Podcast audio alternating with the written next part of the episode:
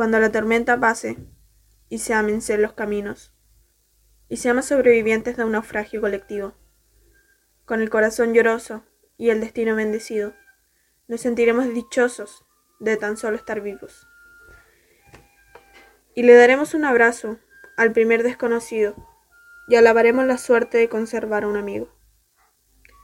Entonces recordaremos todo aquello que perdimos y de una vez aprenderemos todo lo que no aprendimos. Ya no tendremos envidia, pues todos habrán sufrido. Ya no tendremos desidio, seremos más compasivos. Valdrá más lo que es de todos que lo jamás conseguido. Seremos más generosos y mucho más comprometidos.